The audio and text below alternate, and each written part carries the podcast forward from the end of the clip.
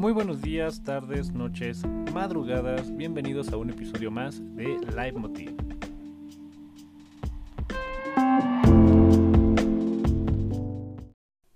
Este es un podcast sobre cine donde hablaremos de las películas que nos gustan como aficionados. Hoy elegiremos la película de Maze Runner Correr o Morir. Compararemos algunas diferencias que tiene con el libro en el que está basada de James Dashner.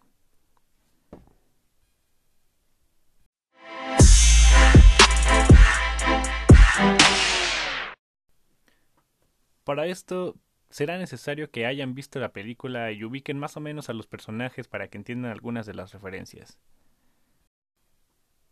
Hay que tomar en cuenta que cuando nos dicen que van a hacer de nuestro libro una película, no quiere decir que vayan a poner esas páginas tal cual en la pantalla grande. Eso realmente es imposible. En guion, cada hoja de guion corresponde a un minuto en pantalla.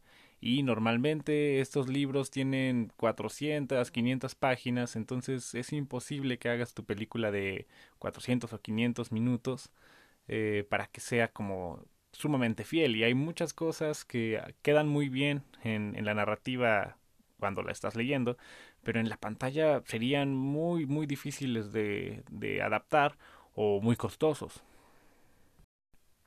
Por eso siempre se toman ciertas libertades que también dependen del gusto del director, que dependen del tono que quieran hacer para la película. Muchas veces tienen que omitir algunas cosas por la cuestión de la audiencia, tienen que respetar la clasificación de la película y pues no podrían incluir algunas cosas que podrían resultar demasiado grotescas.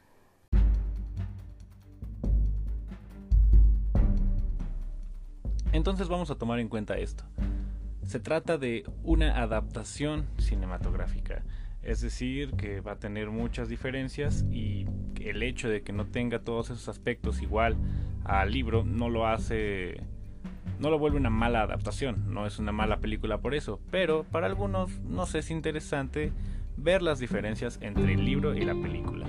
Es muy común que los lectores eh, suelan odiar la película por no respetar algunas cosas, algunos aspectos de sus personajes favoritos, incluso dejar fuera alguno de los personajes que les gustaba, cambiar el final de la historia, se pueden tomar muchas libertades y, muy pocas sagas, muy pocas adaptaciones cinematográficas se libran de, ese hate que suelen tener los que leyeron el libro y bueno, se olvidan un poco de disfrutar la película por estar tan metidos en lo que se respeta y todo lo que no se respeta de, cómo era en el libro, ¿no? Creo que en ese aspecto las películas de Harry Potter son eh, amadas por los lectores y por quienes no tienen idea de que existían los, los libros, ¿no? Es creo que de las pocas que se pueden rescatar en ese aspecto y las demás, eh, por ejemplo, las adaptaciones como Flores en el Ático, las de Divergente, eh, los Juegos del Hambre, todas estas sí, sí son más odiadas por estos aspectos y no, no tan aclamadas, ¿no? Tal vez tenga que ver que en las de Harry Potter J.K. Rowling estuvo muy involucrada ahí en la producción, pero muchas veces se dice lo mismo de adaptaciones como de, Stephen King, que dicen, no, no, no, sí, Stephen King estuvo ahí al pendiente, ¿no? Y, y sale ahí en un promo diciendo, no, sí, sí, se respetó súper fielmente mi historia y tal, y luego ves la película y no es cierto, ¿no? O sea, mucho muchas veces ha pasado con Stephen King, en, con las de It, ¿no? Con las de La Torre Oscura. Tiene, tiene varias en donde según él estaba ahí como al pendiente de que todo salga bien. Y bueno, tampoco, tampoco es garantía. Ahora sí, entremos al tema. ¿Cuáles son las diferencias entre la película de Maze Runner, Correr Morir y el primero de los libros? Em, primero es que nuestro protagonista que llega en un elevador a el área pasa mucho más tiempo en el elevador que, en la película. Eso se entiende, hay que ahorrar tiempo en pantalla porque el tiempo en pantalla es dinero, pero no se desarrolla nada dentro del elevador. O sea, la película empieza y en 10 segundos ya está hasta arriba, ¿no? Bueno, eh, se entiende porque tiene que, pasar rápido, pero en el libro es, un viaje mucho, mucho más largo en el elevador, en donde empieza a pensar un millón de cosas, eh, empieza a hacer teorías de por qué está ahí Y todo, todo el tiempo, eh, en el libro todo el tiempo estamos alrededor de los pensamientos de Thomas. Todo el tiempo sabemos qué es lo que está sintiendo, qué es lo que le preocupa, qué es este, cuáles son sus miedos, eh, si quiere gritar, si quiere correr, si quiere llorar. Todo, todo eso nos comunica todo, todo el tiempo. Y es algo muy difícil de hacer en, en la pantalla, ¿no? ¿Cómo podrías guiar toda la narrativa alrededor de los sentimientos de tu personaje? Bueno, claro que hay recursos narrativos para eso, pero no creo que puedan ser tan constantes. Otra diferencia respecto a la parte del elevador es que lo primero que recuerda en el elevador es su nombre. En la película nos cuentan que él no sabe ni siquiera cómo se llama. Él recuerda su nombre hasta que en algún momento de la historia, como 30 minutos después, tiene una pelea con, con Gali, que tampoco nunca sucede en el, en el libro, y, se pega en la cabeza y después de eso recuerda su nombre y se levanta emocionado diciendo me llamo Thomas, me llamo Thomas, pero eso no, no sé, no, no nos hizo mucho sentido a algunos de los, espectadores y creo que era mejor que lo único que supieras era, era su nombre, ¿no? Y eso era una constante en todos, todos los que llegaban al área. Todos sabían su nombre, era lo único que recordaban, pero no sabían nada de sus padres o dónde vivían o pues quiénes eran. Y lo primero que hace en la película saliendo del elevador es que ah, ve a todos ahí desconcertado y se echa a correr. Se echa a correr, los aparta a todos, pega la carrera y alguien dice, tenemos un corredor, queriendo forzar un poquito la, la situación en la que Thomas se va a ver envuelto después, que pues se va a convertir en un corredor del laberinto, ¿no? Dándole, dándole sentido al título de la película, ¿no? Es el, es el corredor del laberinto. Pero eso no pasa en la película, eso fue como forzadito para que... Digo, eso no pasa en los libros porque fue forzado en la película para que entendieras que Thomas debía ser un corredor porque es algo nato en él o algo así. Pero bueno, eh, es algo que, quería resaltar. En, la, en el libro solamente sale desconcertado y se queda así con ese miedo pues los primeros dos días. Y es, es, un poco diferente a cómo se desarrolla o cómo se interrelaciona con el resto de los habitantes en, la película. Tanto en el libro como en la película eh, la, primera persona con la que hace una especie de amistad el personaje de Thomas es Chuck. Chuck es este chavito, pues ahí recordete, un poquito carismático, que tampoco tiene muchos, tiene muchos amigos y que también intenta pues relacionarse porque antes de que llegara Thomas él era el más nuevo en el lugar, ¿no? Digamos que solamente tenía un mes ahí cuando algunos de, los, de los habitantes tenían ahí ya años, ¿no? Dos, tres años. Eh, Albi era uno de los más de los más viejos, fue uno de los primeros que estuvo ahí, pues se habla un poco de que él estuvo solo en, el área o con muy pocas personas, apenas entendiendo cómo funcionaba pues el mecanismo, cómo funcionaba el laberinto, cómo era que salían los penitentes, a qué hora salían, ¿no? Pues entender todo eso eh, pues era, era complicado para los primeros que estuvieran ahí. Es algo que solamente se, se supone, a pesar de que eh, en los libros no es una trilogía, sino que hay cinco partes. Eh, tiene dos precuelas en donde te cuentan cosas que pasaron en medio de las tres historias. Nunca, nunca se habla sobre, sobre lo que vivió Albi estando solo en el, en el laberinto, en el libro de los expedientes secretos, que es precuela de todas ellas, eh, como los datos curiosos y tal. No, se toca eso, a pesar de que se tocan temas de otras generaciones de, laberintos anteriores a las de Thomas. Continuando con las diferencias, en el libro es más trabajada su relación eh, de Thomas y Chuck.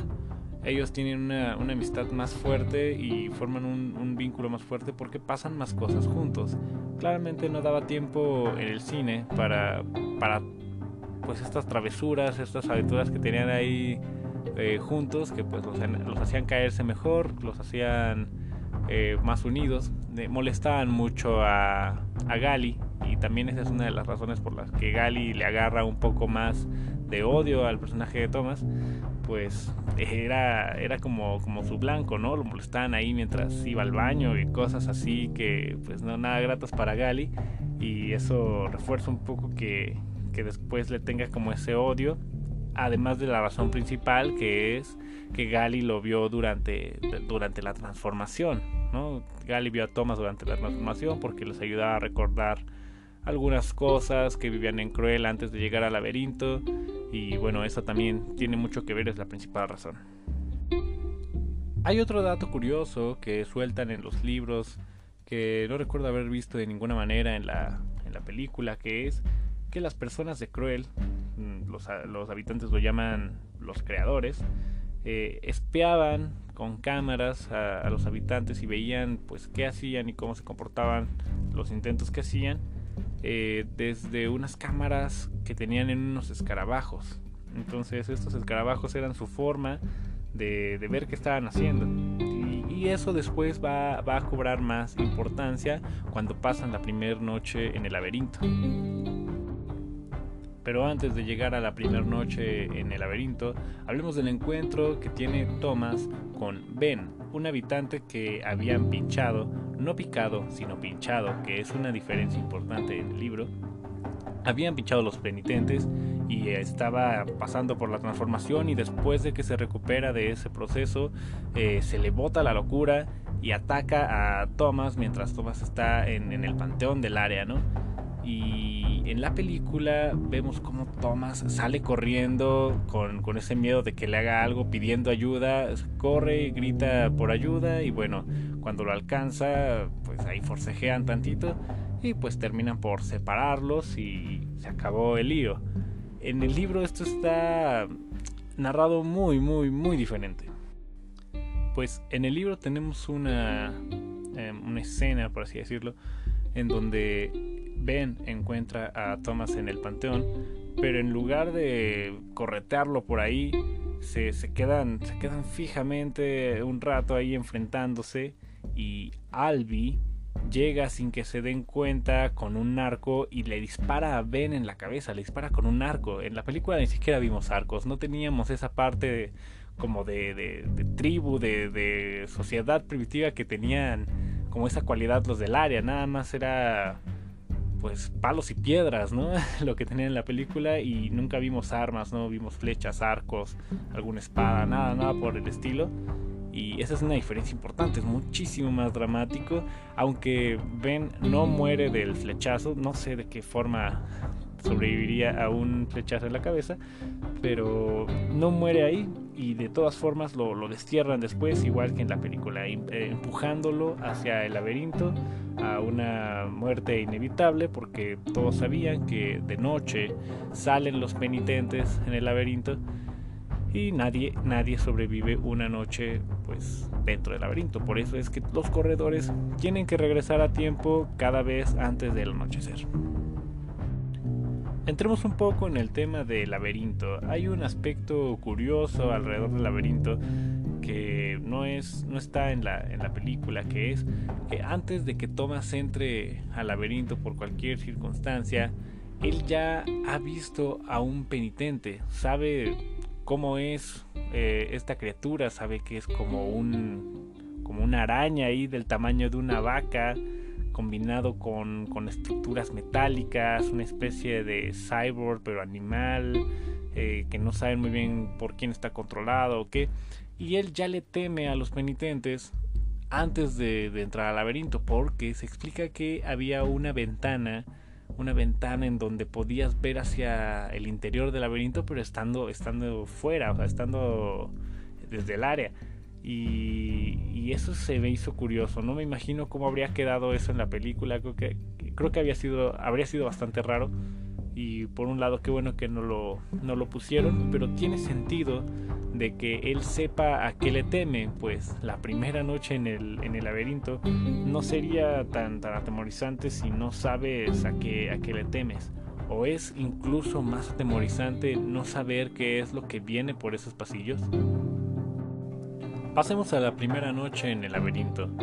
Todo se desencadena porque Minho, que es el encargado de los corredores, advierte a Albi que encontró a un penitente muerto. No sabe cómo murió, pero encontró ahí su cadáver, ¿no? En un pasillo, entonces le pide que eh, al otro día vayan a revisarlo para pues ver que pueden averiguar. Nunca habían visto uno de cerca, porque siempre que podían ver un penitente, pues los asesinaba. Entonces eh, van a, ver qué pasa con ese penitente muerto y de la nada despierta, eh, pincha a, Albi y esto impide que ya no pueda correr para regresar a tiempo. Entonces Newt se da cuenta que han tardado mucho en regresar, se queda preocupado y todos se quedan en la entrada del laberinto esperando a verlos regresar pero cuando alcanzan a verlos se dan cuenta de que Albi viene, viene muy herido y pues no va, no va a alcanzar a llegar. Y Thomas, tanto en el libro como en la película, decide entrar en el, laberinto cuando sabe que era prácticamente la, la, regla más importante, la única que no había que, que romper por ninguna circunstancia. Se, se mete para querer ayudar no sé realmente qué, pudo pensar para decir voy a serles útil, ¿no? Pero era lo suficiente dramático para hacernos, hacernos sudar un poco a todos los espectadores. Entonces, bueno, la primera noche se parece mucho en, ambas, en ambas partes, a diferencia de que en la película no tenemos un acantilado. En el libro se explica que hay una parte del laberinto que, bueno, parece una salida, pero no es una salida, es como una especie de agujero a donde nadie sabe a dónde lleva, pero los que saltan hacia allí no, no sobreviven o no se sabe nada de ellos. Entonces eh, es como un misterio cómo funciona ese acantilado, ¿no? Y en la película pues no se, no se menciona nada de eso, y la forma en la que matan al penitente que los ataca esa noche es con uno de los muros que va cambiando de lugar en el laberinto. Eh, funciona, yo creo que está, está creíble, habría sido como verosímil que Thomas enfrentara a un penitente así a puño limpio o algo por el estilo, entonces creo que está bien solucionado y tampoco sé cómo habrían podido explicar esta parte del acantilado, así que fue, fue buena manera de resolverlo. Pero pues en el libro se quedan parados al lado de ese acantilado, esperan a que tres penitentes vengan a querer pincharlos, a querer comérselos o lo que sea que les hicieran. Y se quitan como justo a tiempo y se, caen en el acantilado y de esa forma pues como matan tres de un, de un solo golpe, ¿no? En una sola estrategia. Así sobreviven la noche. También utilizan el, el truquito de colgar a Albi en una de las paredes del laberinto y, regresan sanos y salvos al otro día, siendo que nadie había podido pasar una sola noche en el laberinto hasta que, llegó Thomas, ¿no? Después llega Teresa y eso también es un punto muy importante porque Teresa es la única mujer en, en, en el área, ¿no? Es la única mujer del laberinto y pues Thomas ni siquiera se había dado cuenta que eran puros hombres hasta, hasta ese momento, ¿no? Y ella trae un papel en la mano que dice que, que ella es la última. Es decir, no, no van a llegar más habitantes en los próximos meses y eso preocupa a todos. También es algo que comparte el libro y la película que Teresa parece conocer a Thomas, ¿no? Porque lo llama por su nombre y todos le preguntan, bueno, pues quién es ella y tal, pero pues él realmente perdió la memoria, nos está haciendo el loco y pues les dice a todos que no, que no la conoce. Ella queda como en coma o algo así, queda inconsciente varios días, de hecho no pues, llega y no se, no se vuelve a mencionar a Teresa en los próximos cuatro, cinco, seis días, se queda un buen tiempo pues ahí en, cama sin, sin hacer mucho eh, pero una gran, gran diferencia que tienen el libro y la película es que Thomas y Teresa se pueden comunicar por telepatía. Así, muy extraño. Yo creo que eso no habría quedado muy bien en la pantalla grande, no habría quedado muy bien en el cine. Creo que nos habría sacado de onda a todos. Pero pues en el libro sí es. O sea, puede pensar ahí algo y Thomas la escucha y la entiende, entonces pues como que poco a poco aprende a regresarle ahí la, telepatía y muchas veces aunque ya estén hombro con hombro, o sea, y se puedan hablar así como la, gente normal, se hablan por telepatía y, se dicen ahí cositas, ¿no? Y también los shipean mucho más en el libro, o sea, ahí sí son más como que se gustan un poquito, sí, de repente están de la manita y tal, y todos los habitantes los mencionan como, no, pues tu novia no sé qué y tal, ¿no? y en el libro como que ni se pelan, ¿no? O sea, como que nunca conectan, nunca hay una conexión real. No sé si los actores, si Dylan O'Brien y Kaya Scodelario no se caen muy bien en la vida real o qué pasa o por qué no se siente esa química. No es que en el libro terminen juntos ni nada por el estilo, o sea, tampoco tampoco pasa como nada serio entre ellos, pero sí se shipean un poquito más, así estando a la manita y sí se cuidan más, se preocupan y de repente se mandan ahí el mensajito de la telepatía y ¿qué pasó bebé? ¿Estás bien? y tal.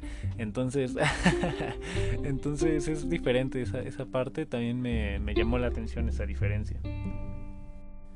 Encaminándonos al final de estas diferencias entre el libro y la película de Mice Runner, una que también es muy grande entre ambas es el código y la forma de salir. En la película tienen que quitarle este artefacto al penitente que le permitía como abrir una puerta en donde, en donde se guardaban digamos todos los, penitentes y es ahí en donde ocurre la épica batalla final que como es batalla y es final tiene que ser ultraviolenta. Entonces eh, es más o menos parecido en el libro que salen por el mismo lugar que salen los penitentes, pero había un código, un código que no recuerdo haber visto en la, película, en donde cada una de las combinaciones del laberinto día tras día formaban palabras. Y estas palabras eran una especie de, password para una computadora que había después de pasar la puerta de los penitentes.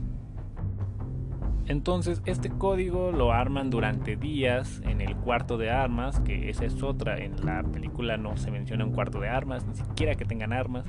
Entonces eh, lo descifran ahí entre Newt, Teresa y, otros habitantes, en donde sacan, sacan unas palabras que son, son la contraseña, ¿no? Entonces, cuando es la épica batalla final, que como es batalla y es final, tiene que ser ultraviolenta, Thomas, Teresa y Chuck se adelantan ahí al, cuarto secreto en donde había un punto específico del acantilado en donde tenías que meterte porque si, digamos que si fallabas pues no, no llegabas a ningún lado, ¿no?